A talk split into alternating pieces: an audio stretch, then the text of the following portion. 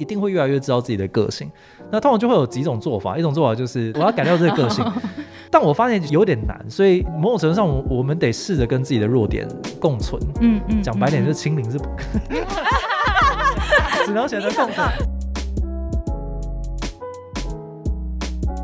脑中又闪出一句话，就是哦，其实喜欢也是一项天赋，就是你真的喜欢，然后愿意为他付出努力，这一个我觉得所有的人都可以拥有的最棒的天赋。嗯，大家比较少去关注这件事情，就是你喜欢一件事情，这件事到底可以为你带来多少的成就。Hello，大家好，我是 Grace，欢迎收听。最近工作还好吗？最近工作还好吗？是我们很常和朋友聊天的开场白。但除了好与不好以外，很多说不出口的，没有被了解的，不知道和谁说的，希望都能在这里聊给你听。节目每次都会邀请一位在职场上努力发光发热的来宾，来和我们聊聊最近的工作与生活。今天的节目非常的特别，我们找来不止一位，我们找来两位，分别是杰哥和佳瑜一起来录音。如果你之前有 follow 最近工作还好吗？你一定对他们不陌生。杰哥和佳瑜分别在第二集和第三十八集出现过。那这一次我们到了只要有人的办公室，和他们聊聊各自的盖洛普测验结果。这一集你会听到容易焦虑和老神在在的两种性格要怎么样在工作中互补，以及他们的天赋怎么在社群行销里面发光发热，非常的精彩。所以如果你对于天赋如何运用啊，团队如何合作啊，创意工作相关的内容感兴趣，相信你会在这一集在轻松欢乐的闲聊之中发现一些新的灵感。那我们就赶快继续听下去喽。今天请来了一位，希望可以帮我们寻找到我跟思杰两个人优势的优势教练。优势教练，优势教练，有在对外用优势教练这个称号，其实是比较少了，因为就是大家还是可以认识一下 Between Goals 的创办人这样子。对，Between Goals 的创办人，就之前也有来跟我们录过一集的。有有有，我也去了一次嘛，对不对？没错对吧？去了。佳宇也来过，对对对对，我也来过。没错，我们的节目叫最近工作还好吗？也算是我们的空中的好伙伴。也是。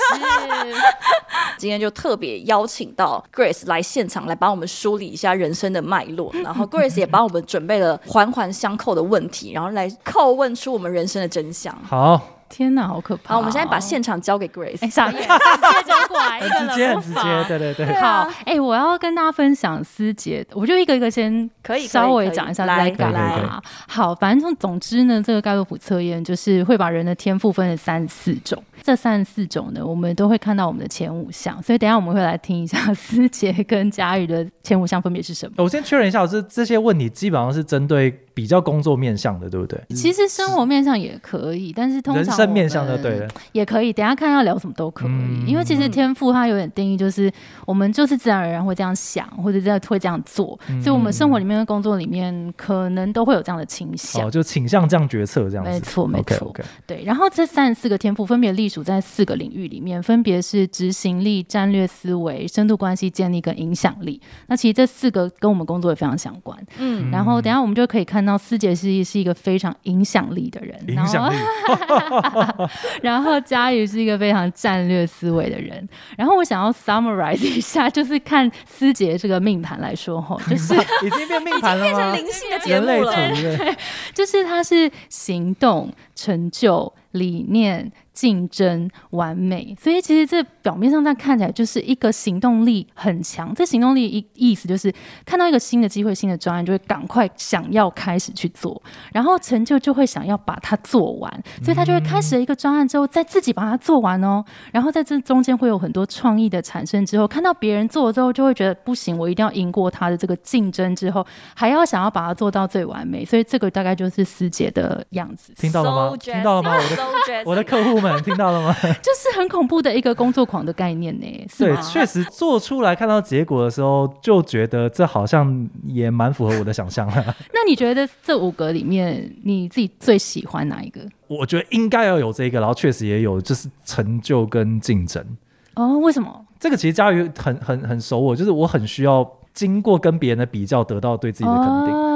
对，没有师姐自己做出来觉得好还不够，她要做出来她觉得好，而且别人也觉得我要大家都说我好棒棒，我才会真的如释重负，觉得说我果然真的好棒棒。就她没有办法做出一个东西，很难自己肯定。对，没有经过其他人的认证，然后她自己觉得就自我感觉良好。师姐要有很多人按赞跟分享，我我我再怎么样，也就是一个按赞、一个留言跟一个分享，那是不够的。没有，一人的力量是不够的，因为师姐在乎的是那种众人的目光，她不是在乎特定对象。哎，所以大家就知道，如果你要让师姐开心，你就要去按他的赞。我还以为你要说你要去办假账号，要够多，办个三五没错没错。对对对。好，那我们来看一下佳宇的，佳宇的是理念、思维、个别、搜集跟适应，所以这个比较需要解释，我觉得。好，我也是先一个大概的讲解，我们大家可以一个一个来看，就是你其实是一个很重视创造。的人，因为理念其实就是创造，然后我觉得我们大家可以多聊一点创造，因为你们两个都有，而且雅群也有，感觉是因为你们这个的基因，好像蛮合理的。对，你会很重视呃创意这件事，然后你会去搜集很多人不同的意见，而且你会觉得哦，每一个人的意见都很重要，因为你是有个别的，然后你会觉得这些观点都很有趣，然后再放到自己的脑子里，用思维大想一番，东想西想，南想北想之后，最后会想说，哎呀，先来看一下现在手边资源，那先这样吧。嗯，这样吧，很棒哎，很棒，这样吧，很加很棒，对，OK，就这样吧，对，OK，那你自己觉得这五个里面最喜欢哪一个？最喜欢哦，呃，我有看到笑出来，但是不代表我最喜欢。哪一个。我最喜欢适应，OK，享受当下就这样吧的那，因为他说。特别具备适应特征的人，偏好随波逐流，喜欢活在当下。明天的事，明天再考虑。这个超级加很棒，而且它里面长的那段分析里面也有讲到说，就是有适应力的人，他们就是老神在在，对，就是 OK，没关系，来就这样。对，哎，其实我也有适应在我的前十。我觉得这个很棒，因为其实 就水，我觉得适应是一个人每一个人都值得拥有的，就是我自己也有带，然后我希望你们也可以。OK，以下可以播放，可以可以打这次给我买给我买有打六折。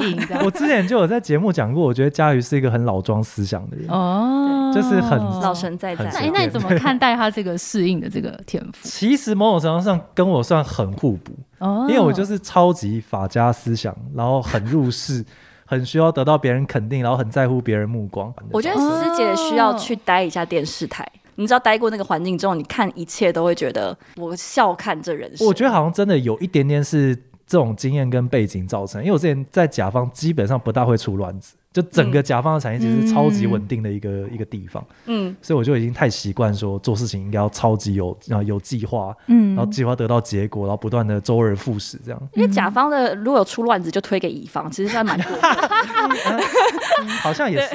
对，因为师姐很常会因为一些事情，然后他就天哪，超级紧张，这个怎么这么严重？客户可能只是打了一个问号，师姐就哇靠，发生什么事？现在立刻全部人进 Google Meet，发生什么事？然后但是我又想说，哎，不三十万事情小事吗？前那个三千多万，大家都没有人哼一声的。你不懂客家人的三十万有多，省着点用可以用一辈子。对啊。哎，那你觉得啊，你从甲方到乙方这个角色，嗯，到后来创业，你觉得跟哪一个有关系吗？跟你刚。这五个天赋，其实真的还是成就跟竞争。嗯嗯，就是我觉得在这个领域，我得到的肯定比较多。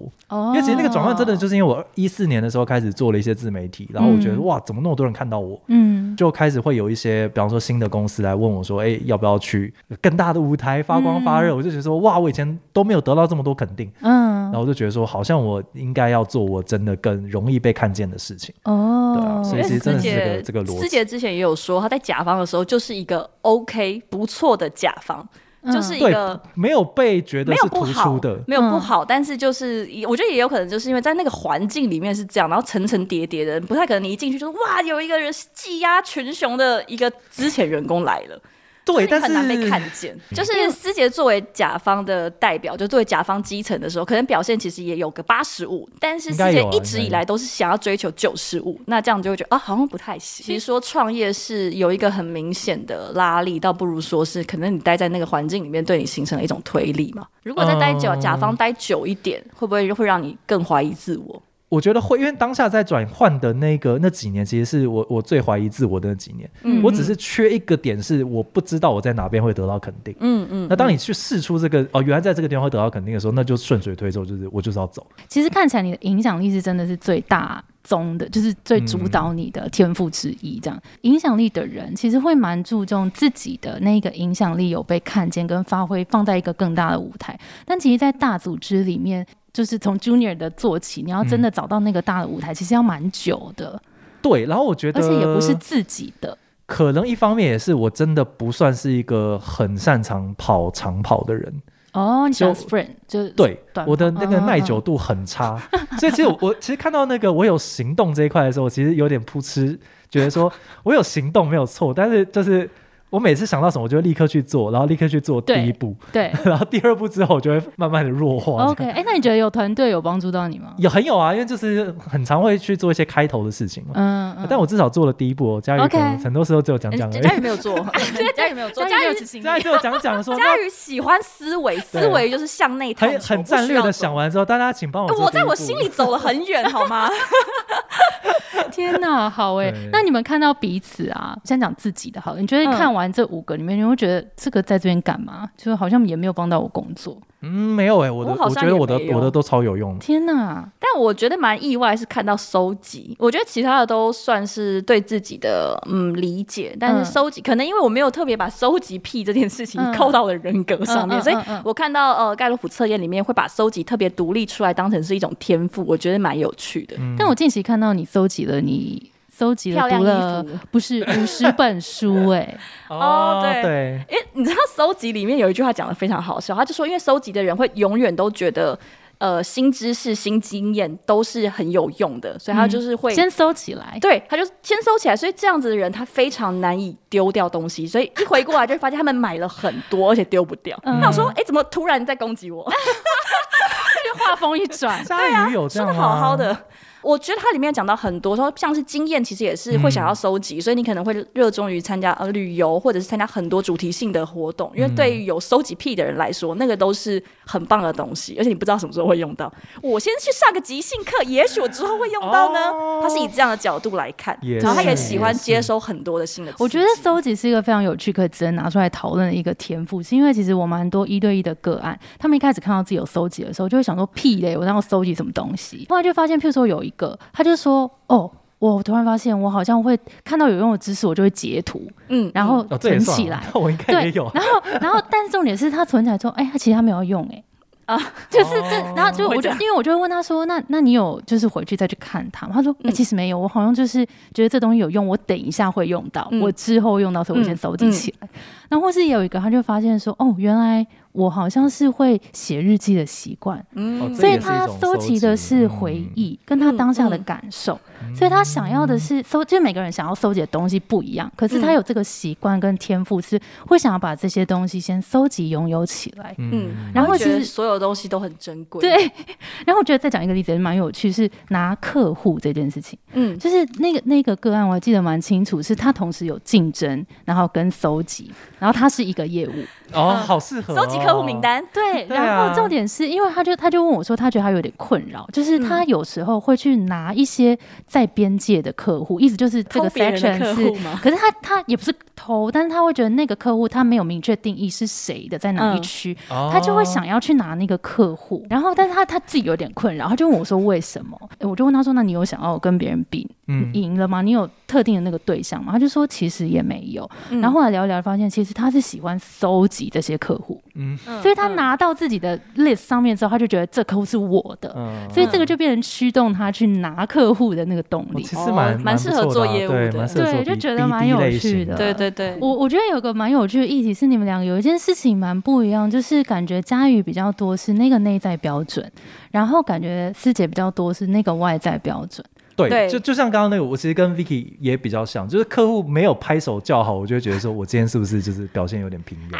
可是师姐，你难道没有遇过客户当下拍手叫好，后来回去说全职全部重做？也有啊，可是我还是我还是是开心的，就是这是我跟佳宇本质上不一样的。其实蛮容易被骗的哈，因为我们遇过太多次。这样客户了。次，可是 当下事情都好开心，后来回去就说不好意思，请你们全部重来。这个对这个对佳宇来讲是是痛苦的，就是可不要闹啊。对，就会觉得说，不管你有没有夸奖我，流程是顺的，那就是好，那就是对的。对，但我会宁愿期待客户大声夸奖说干这超棒啊，但最后因为 regional 不喜欢，所以我们还是得换一个点。很难讲，因为我觉得开始，我觉得我小时候其实也是那种很需要被赞美的人，嗯，就是一直到可能。国中，哎，蛮蛮早的嘛。对，那后来就会觉得，哦，那一切都是一场空。嗯嗯。但我以前很会觉得上台领奖，像也我不知道，因为以前很常会上司令台，站在全部人面前，就会觉得哦，很很羡慕可以站在那边的人，或者是你站上去的时候会觉得哇，好棒。可是后来就会发现，其实除了你自己以外，没有任何人在乎这件事情。没关系，我在乎啊。可是我不在乎。后来就发现，其实哦，这一切很很虚无。OK。对我需要站在我内心的那个司令台上。那我问师姐，如果这些东西很多东西来自外在的话，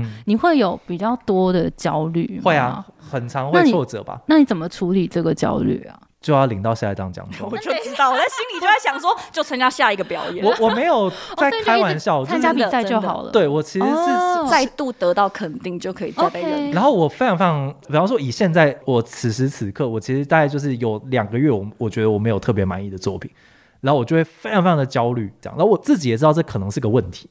嗯，可是我最后就觉得说，我好像也没办法克服这个问题。我做出的调试就是，那我我真的得多努力一点点，就是再去找下一个，去找到下一个竞争的的场景这样子。师姐好像仓鼠笼子里面那个，一直跑，一直跑，一直跑，一直跑。对。但是我觉得这很有趣，就是因为师姐就是很认识自己是需要这一件事情，而且它会让你产生动力的。所以你的方法就是我再去找下一个让我有动力的场景，所以就会逼着你往前跑。这样。三十五岁的个性改不了，有试着。去听大家给我的一些意见，然后我自己也知道说，其实这样的焦虑其实会带来一些，甚至是生理上的一些问题。就是我现在比较懂得去找人聊这件事情。嗯嗯。比方说，我会跟我老婆讲说，我觉得我最近都没有好作品，我好可怜啊，然后就讲一讲就哭出来了，然后。对，但是就是我，那是我的调试，就是我觉得我可能找人讲出来，然后对有一些发泄，我可能就会觉得说好可以了，我现在可以，当然在想说下一个案子我可以怎么样做哦，我觉得很棒，就两个方法，一个是找信任的人讲出来，然后第二个就是我找下一个想要进步的那个地方啊。那你呢？就是佳宇，你觉得你的是内在的那个标准，如果外面的人看不见这件事情，对你来说是会有影响的吗？他看不见，别人看得见就好，而我看得见最重要。OK，你是怎么找到这件事情？我最喜欢自己的地方，是我觉得哦，我有这一项的天赋，或者是我有这一项技术很不错。其实是来自于呃，比如说观赏作品之后会产生心得，我能够把它很好的论述出来，然后在爬书这些思绪的过程中，也感觉内在被净化。所以这件事情对我来说是人生中最重要，而且也呃我最喜欢的地方。那这个。就是老实说，说真的，别人看不看得到也没有什么，其实不重要，一点都不重要。而且我也没办法，我现在也没有没有靠这个就得到任何的名声或者是好处。所以对我来说，只要这件事情还存在，我就没有什么好焦虑的。所以其实对你来说，平静是最重要的，平静是最重要的。OK，平静是一百分。了解，好。哎，那我我第一个想要聊，就是因为你们是在。真的是创意产业嘛？然后你们两个都同时有理念，你们两个可以分别跟我们聊一下，发现自己是怎么用它的。好，我先讲一下理念。其实理念它在我们在工作最有的关系，就是通常两个。第一个是你会蛮重视你做这件事情，或者你待的这间公司它的理念是什么，然后做事情的为什么对你们来说很重要。然后第二个就是不喜欢框框架架的东西，因为你们是喜欢从零到一去创造东西的。嗯嗯，总觉得我跟佳瑜确实都有理念这一项，但我们两个的面相好像又不大一样的感觉。如果就直接就结论来讲哈，就我跟我跟佳瑜的创意品味其实差蛮多的，就是面喜欢的面相其实蛮不一样。嗯，喜欢的那个东西风格或者是我试着用我我自己的观察讲，就是创意通常会有两种很容易感受到这东西很有创意的面相，一种是所谓的 inside 很强，嗯，就是你挖掘出了一个消费者心中潜藏的不管是需求啊，还是说他现在的遇到的问题啊，他的痛苦啊。等等的，就那个挖一在挖的很强的时候，你会觉得哇，这个点子好漂亮。嗯，另外一种是创意的表现形式，嗯，就是这个创意好酷哦，他竟然用了这个方法来表现这个东西。嗯，我自己的观察是，佳宇比较强于前者，我比较强于后者。我的东西有时候就是 inside 还好，但是表现形式很炫炮，就是可能没有人 没有人用过这个方法，因为他想要被注意。对，我现在想一想就觉得好像有可能是因为这个原因，就是我很重视于表象的展现，就那个所谓的创意的展演。但佳宇很多时候会很喜欢一些对我来讲比较平淡的创意，可是他可能挖的很深，所以他可能最后的影响力还是很强的。然后我喜欢的创意路线最容易被大家诟病的点就是这东西很烟火。嗯，我就很酷，可是你可能就是看完之后不见得会记得这么的久，嗯，可是可能当下爆发力很强，所以我觉得也没有说对或错，但是单纯就是面相有点不一样。哦，酷，那你怎么看佳宇？呃，我觉得它里面其实讲到说，就是具备理念特征的人，他喜欢在不同的现象中找出关联之处。我觉得这个也是我喜欢的地方。就是对我来说，不管是想创意，或者是在日常生活中，我觉得最有趣的就是找到事物之间的关系，或者是找到那个人没有说出来的事情。嗯，就是我我觉得这件事情对我来说是有吸引力的。就是撇开跟工作有没有关系，就在日常生活中，我也觉得非常有趣。嗯嗯，你觉得这跟你的搜集有什么关系？我觉得，呃，每个人对于事情的思考或者是他的应变，我觉得对我来说都是可以收集的东西。就是有这样的，世界上有这样的想法，也有那样子的想法，有这样的人，也有这样的人。对对，收集之后，我还会选把他们分门别类。OK，你有下一步？对我有下一步，我会去归档。哦，这些人就通常会这样。真的假的？你怎么归档？没有，就是你大概会知道说，哦，有这个特色的人，我就把它整理起来。在你的脑里吗？对对，就。我以为他有一个 Excel file，没有没有没有没有，我没有执行力，所以不会有那个 Excel。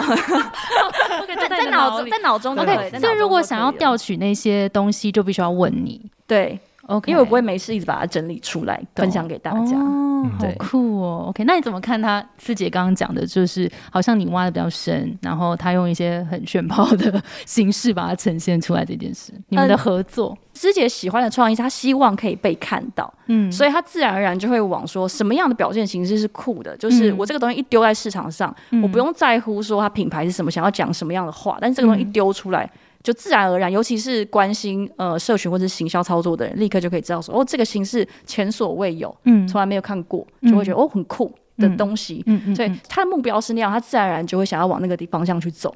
但是对我来说，一个东西到底有没有合理的 insight，然后确实让有一些人觉得有被 punch 的那种感觉，嗯，跟我实际上认可我想要说的话，彼此之间是有脉络。就对我来说，这件事情比较重要。它是以什么样的形式呈现，并不是我特别热衷。比如说，它是以广告的方式呈现，或者是它是以其实是以文章的方式呈现，或者甚至是以呃节目的方式呈现，我那都只是一种手法。就真正有魅力的是前面那个部分。嗯，对。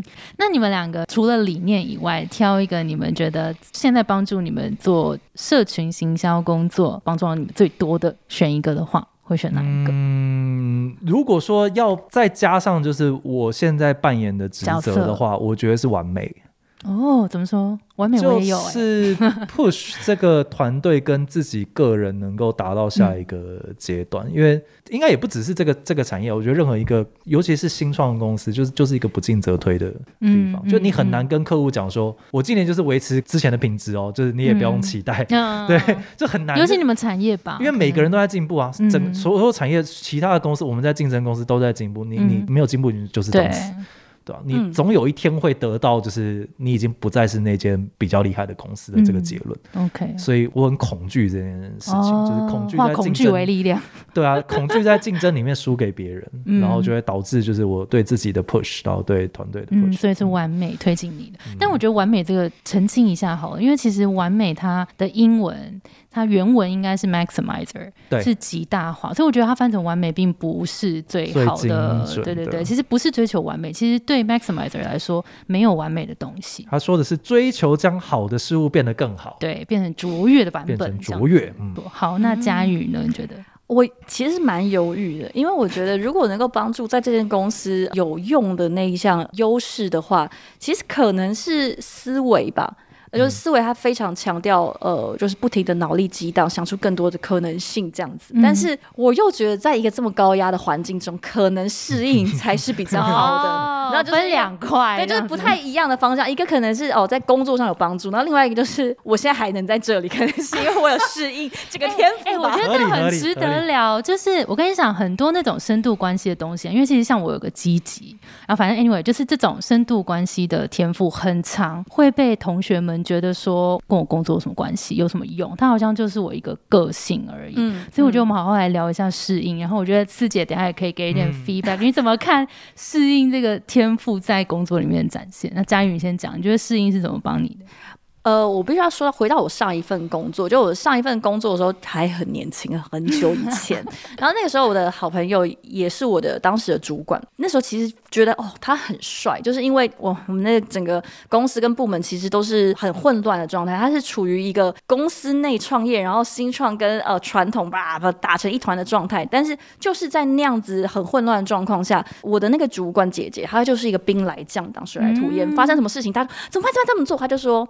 你就去做这个做那个做那个就好了，不用担心。然后或者是他就是事情来很多，他想一下之后就说，我觉得这个你要先去跟谁谈，或者是这个边交给我去哪哪里哪里好安心哦。对，然后我就会觉得哇，他好厉害，他怎么可以都做到很优雅、很从容的面对所有的挑战？但是那个其实是很有压力的，就是。我自己也有跟他聊天，知道那一切不是没有压力，可是他可以很快就可以做出判断，而且很适应，他也不会浪费时间在为什么又有那么多事情，就因为没有空，他就是会知道说这些事情都没有什么意义，包含像是有工作上的嗯很多纷扰、人事上的问题，这些东西他就是来一个他就杀一个，嗯，他就是该怎么做，我们就好好的把它一切一切都排掉，把它做好。然后我觉得对我来说，那是一个很令人憧憬的状态，就是。我觉得没有办法去控制，说你日常生活中、工作上所有的事情都可以按照你想象的那样子。就算是这个案子乍看之下好像很顺利，有时候也会突然就有一些陨石从外太空突然飞过来。这件事情。如果你太常浪费你的情绪在对这些事情大惊小怪的话，你会完全影响到你的正轨是做不到的。嗯，就你会正事会做不好，因为你花太多时间在去纠结说我的案子为什么会这么不顺，为什么怎样怎样怎样，就是会有很多事情。可是对我来说，我觉得这些东西都很浪费能量。OK，我会希望自己可以做到的就是处变不惊。OK，OK，最高境界。对，就水来土掩，该怎么做就怎么做。OK，那师姐怎么看？我觉得算有点阴错阳差，但。后来才发现，其实我跟佳宇的个性互补这件事情，其实是对整间公司是蛮有帮助。其实直到现在都还是嘛，就是我的我的情绪很容易影响整间公司，就我很容易过度自我反省，然后会导致一些影响整个团队的的心情。因为其实大家会陷入双重高压嘛，直到现在都还是，我觉得已经有变好了，但只是就。现在变好，并不是说我个性变好，而是我跟大家的距离变远了。没事，去地下室或者没有。我我我强迫 被关起啊！对，我强迫把自己抽离出这一切，我才有办法做到这件事情。但其实不止一个人跟我反映过，就是佳瑜在。对整件事情，大家会觉得说，好事情应该没有那么严重，嗯，应该还可以解决。OK，对这个我觉得还算蛮有帮助的。OK，哇，你已经往那个当初的那个主管之路，对，就是迈进了。原来这条路就是这么难走。对啊，对 对，而且我觉得当主管还有一件很麻烦的地方，就是因为你下面的人已经错赛来找你讲，你不可能，你这个时候你再跟他说，你怎么会这样这样，就是状况也不会变好，嗯，就是你反而只能说。其实你就怎样怎样做，你就赶快先做这件事情，做那件事情，然后他自己缓和下来，他可能也会比较容易知道说哪里他还可以再做的更好。嗯，就是我们不要在这边浪费那个无谓的情绪的纠结，但适度的让他知道说，呃，这边犯了过错，或者这边应该要再呃更优化，还是重要的啦。但是我就会觉得说，没关系，其实都是小事。你看，你放开人生来看，三十年后你是不会记得这件事。三十年，这间公司有那么在？哎，但是我必须要说，就是我其实也蛮佩服师姐的，就是她。知道自己有一些事情好像会造成团队的一些焦虑，但是其实你都很怎么讲，很正面跟很诚实的看待这件事情，然后也不避讳把它拿出来讨论。但我不知道说，就是其实很多时候我们回去，不管是做像这样的测验，或者是跟跟大家聊，你会一定会越来越知道自己的个性。那通常就会有几种做法，一种做法就是那我逃避，我要改掉，我要改掉这个个性。但我发现有点难，所以。某种程度上，我们得试着跟自己的弱点共存。嗯嗯，讲白点就是清零是不可，只能选择共存，只能选择共存，只能选择先确诊。对，他也这么做了，对，病入膏肓了。对，所以。确实，我现在对公司的制度的设计，然后人员的配置，其实都是某种程度上算是在保护我的弱点，或者是让我不需要让大家接触我的弱点，嗯，而而存在的设计。哦，对，就做一些做一些防范措施，这样。对啊。佳云觉得师姐身上哪一个是最有帮到团队的？其实我还是会觉得是最单纯的东西，就是理念。嗯啊，对，一间广告公司或者一间公司，我觉得你呃作为一个。主要的核心人物，事实上什么样的东西可以让人愿意追随你、相信你描绘出来那个蓝图，跟你到底怎么样去实践这件事情。老实说，我觉得理念拿掉，一个只有竞争、成就跟完美的人，你也没办法做好一件。我觉得你是没有办法做好这个创意工作，所以你是一会想跟别人竞争，但可能很烂，所以那其实没有任何帮助啊。对。但是反过来是，如果师姐就是哦理念跟呃不也许成就吧，但是其实我觉得如果少了竞争跟完美，也不见得就真的会影响他的作品多少。那个是一个心态的问题，就是当你想要把一件事情做得很好，而且。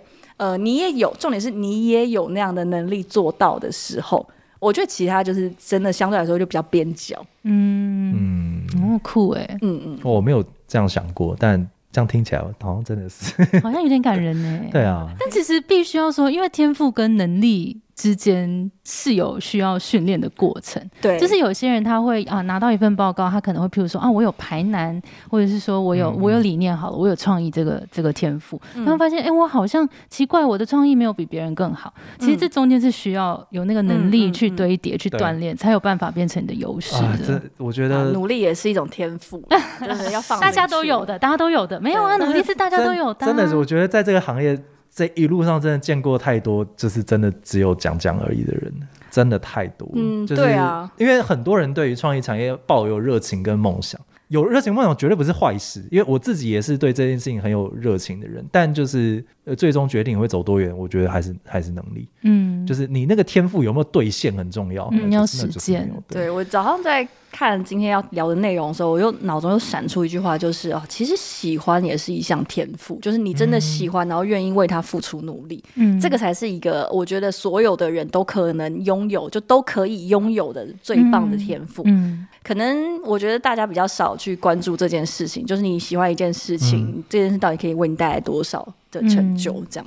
而且我发现，就是刚刚师姐有讲到一件事，是你很不喜欢那个好像呃脑袋有很多的创意、有想法，但是没有实践出来的人，就是跟这个其实应该不是应该说不喜欢啦。应该说我比较不喜欢的是觉得自己很想要做创意，然后也觉得自己对创意超级有热情，但其实想不出创意的。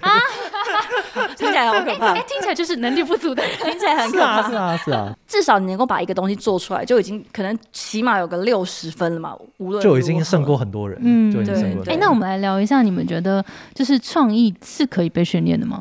可以，可以，可以。那你们要不要分别跟大家聊一聊怎么训练创意的产生？我自己觉得第一步是识别创意的好坏。先去看作品，且你要真的能够判断出来说这个东西到底是好的还是不好的。当然就是有自己的观点，对，好跟不好当然有很多很多种不同的面向。比方说，我跟佳宇认为的好的创意，可能就有一点点不一样。对，但至少我们看得出来说，这个创意是对的，还是它没有在那个脉络上。OK，你觉得这个是主观，还是其实有个客观的？这是客观的，我觉得这是。哦，你觉得是客观的？但当然，它还有很多更多的背景啊。比方说，如果你不是这个案子不是你做的，你其实不不知道那个背后的 brief 是长什么样子，所以有可能他做的很好，但。或者客户其实超级满意，但你去看起来觉得超普通，对，也有也有可能。嗯，但在那些东西之外，其实还是会有一些比较简单可以快速判断说，你一看到这个东西，你就知道说这东西其实是有可能会中的。当然有，它有可能最后还是没有中了。嗯，但至少你可能看到这东西，觉得说这东西真的是不怎么样。你要能够看得出来，你要有那个嗅觉。嗯，那这东西是可以培养的。OK，不管是你看的内容量够多，还是你你对于这个，比方说这个 inside。你有没有判断出来说这个东西是有抓到一个竞赛还是没有抓到一个竞赛？嗯，或者是这个表现形式是足够强的还是不够强的？嗯，要有这个东西之后，你才有下一步说，所以你自己想不想得出来？嗯嗯，对，就是我觉得很多人连第一步都还没到，那就不用讲第二步。所以感觉是要真的要去看蛮多的作品，然后一开始可能也可以看看别人怎么看这个作品。的一些观点，然后慢慢培养出自己的观点。我我觉得这样讲可能有点偏颇，但我我觉得我是没有这方面天赋的人。我是超级努力派，我就是用很用功嘛，然后就是狂看各种东西，然后不不断看，不断的试，然后通过这个来学习。要讲自己完全没有天分，我觉得可能也是有一点太太太夸张了。嗯嗯，太过分。我觉得我绝对不是那种就是在这方面特别突出的，对，就比我聪明的人太多了。你呢？嗯，呃其实我觉得。应该跟师姐的意见是差不多。我觉得基本上的训练大家都做得到的，就是大量的看作品，然后尝试去分析这个作品里面有哪些的元素是它可以成功，或者他可以被大家喜欢。嗯。但是我觉得在下一步就真的可能比较仰赖天赋，就是你怎么样把呃这里面受欢迎的点，或者这个 case 它里面所谓亮点的东西去做转化，然后跟不同的 insight 去做连接。嗯，就它比较像是你要怎么样，脑中会很快的想到说，这个创意如果它表现形式可以用这样做，或者是曾经有一个 case 他做了什么，他做了一个 A。但是我们可以把这件事情稍微转化一下，变成一个 A prompt，这个 A prompt 就可以跟我们现在想要表现的这个 insight 完美的结合。嗯，像这个就是比较是脑内活动的部分，它可能就是必须要你，你可能要常常去想说这个东西可以怎么样转化，嗯，这个 insight 可以怎么样被转移，什么样的方式呈现是最好。但这边我就觉得。可能比较多是天赋决定，但是像前面的看大量的案例啊，或者是去分析每个案子里面的那个 insight，这些东西绝对是所有的人都做得到的。嗯，我觉得做到我刚刚讲的这一步，大概就可以成为一个五十分左右的创意人。嗯嗯，就是我们遇到自己也是绝对对团队是有帮助，就是可能可以很快速的在想这个案子的时候，整理出超多说哦，这个案子可能可以参考。A B C D E 这五个过去的案例的哪些因赛跟哪些表现形式，嗯，然后我们再往下想，嗯，但是这些东西都是已经有人做出来的，对，那个再多往前推进一步，甚至一次推进十步的那个，真的就是有一些天才就是做得到。嗯，那实做这件事重要吗？实做我觉得是是很重要的，原因就是。但你们刚刚都没提到哎，因为你要你要先至少有一个五十分，哦，因为刚刚是在讲前面的五十分，你没有创意，什么都做不出来，什么都做不出来。哦，对你先五十分之后，你才开始慢慢下一步要求求及格，然后才有办法去让自己慢慢再往前推进。OK，因为实做之后，你就会遇到很多的困难，但是你要很快的应应不同的可能性，在。最小限度的修改，你本来想要做的任何的企划，其实也不一定是创意啊。我觉得任何的企划的那个前提之下去保有最后的产出，但是就是应变的一个弹性跟灵活的思考这样子。最最害怕的就是很偏纸上谈兵的类型，因为他可能看了超多厉害的案例，然后之后就觉得说，反正那样做就是最好嘛。所以今天这个案子就是只能这样做，然后发现哎，根本没有这个预算，只有十分之一的预算，哎，或是百分之一的预算哦，就没办法，或者是只要一个一个条件稍微改变，他就就没招了。那这样是不行嘛？就是创意永远是那个招是诞生在自己手上，嗯嗯，所有过去的东西都只是为了让你知道说你可以往哪个方向打而已。那最后想要问一下你们两位，就是你们觉得？今天了解自己的天赋，就如果挑一个，你们接下来会最想要，譬如说再把它多发挥一点在工作里面的，或是生活里面都可以。可能少发挥一点竞争，也可以少发挥一点，也可以。就是有没有什么样接下来会可能跟这天赋有关的一些发现，或是接下来的应用？嗯，那我可能还是选理念。的原因就是，我觉得我好像太过于纠结于竞争的这这些面向上会得到的快乐。嗯，我觉得还是得回去看一下，说当时为什么要开这间公司，这个理念到底不是针针对，比方说每一个案子的的的创意或想法等等，而是开这间公司到底是为什么？为了什么？你你想要从里面得到什么？我想要从里面得到什么？嗯嗯嗯。那我的梦想是什么呢？呃，今天的灵魂拷问 是什么呢？是什么呢？